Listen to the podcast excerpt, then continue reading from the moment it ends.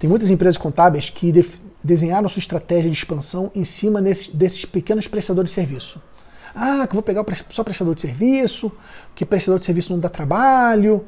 E, cara, é muito facinho, o cara emite lá 10 notas por mês, o cara tem lá um funcionário, eu só mando para ele imposto, cobro do cara 350 reais, 400 reais ele tá feliz. Você já ouviu alguém falando isso? Cara, essas pessoas até estavam certas. Só que qual o problema? O problema é que se é fácil para atender, é fácil para o seu concorrente também. E aí surgem cada vez mais concorrentes dispostos a cobrar menos para fazer esse trabalho. E como eles usam tecnologia, eles conseguem fazer isso. Então aquele cliente que de repente você você mesmo cobrava, eu, eu cheguei a ver, cara, contadores cobrando 250 reais para fazer MEI. 250 reais para tirar o DAS MEI do, do cara e mandar todo mês. Você tem noção disso?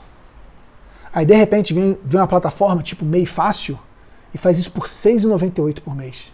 R$ 6,98 por mês. Isso não paga nenhuma cerveja aqui em Vila Velha. R$ 6,00. Inclusive essa empresa foi comprada por um banco, né? Olha só, bancos invadindo serviços contábeis. E aí empresas que faziam contabilidade para essas empresas aí cobrando aí 350, 400 reais. Aí vem um aplicativo chamado Razonete, cobrando R$19,90. R$19,90. O que, que se faz com R$19,90 hoje, cara? O que, que faz com R$19,90? Você não consegue comprar um hambúrguer com R$19,90 hoje. Não consegue aqui.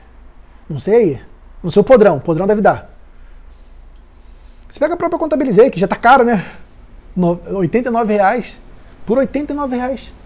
Então, cara, o perigo de você é, direcionar o teu público-alvo, o teu cliente-alvo da contabilidade para essas pequenas empresas prestadoras de serviço, o perigo é que você está muito vulnerável, porque os seus concorrentes eles vão entregar um produto, serviço tão bom quanto o seu, mais barato.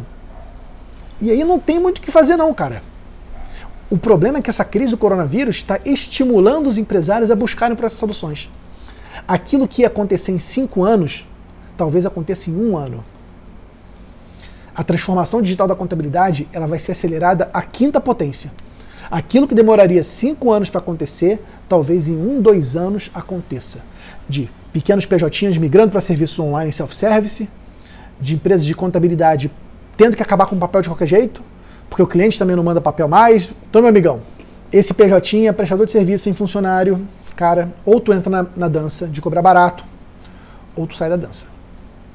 Ou, terceiro caso, é um cara que gosta muito de você, ou que você é muito segmentado aí, estratégia de segmentação, você é muito segmentado naquele público. Suponhamos, eu sou muito especializado em manicures.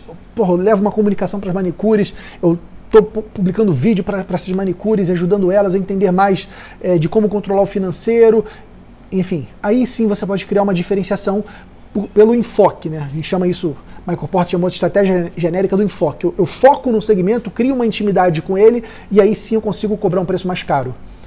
Mas mesmo assim você tem que agregar algum valor a mais, seja educação por vídeos, por e-mail marketing, seja o, o canal que for, mas tem que agregar um pouco mais, porque se for para mandar só a guia do Simples Nacional e mandar a declaração, tem gente cobrando mais barato. Então aí a crise, meus amigos, já disse para vocês isso uma vez, é o momento de repensar teu negócio. Talvez chegou o momento de você repensar teu negócio e passar a focar em clientes que precisam mais de um contador consultor. Porque clientes que não, não valorizam isso, eles tendem a trocar a gente.